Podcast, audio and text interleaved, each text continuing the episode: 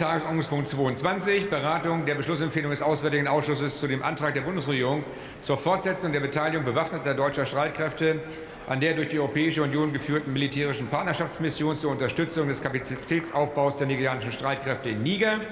Über die Beschlussempfehlung wird später namentlich abgestimmt. Für die Aussprache ist eine Dauer von 39 Minuten vereinbart. Ich eröffne die Aussprache und erteile als erste Rednerin der Kollegin Agnieszka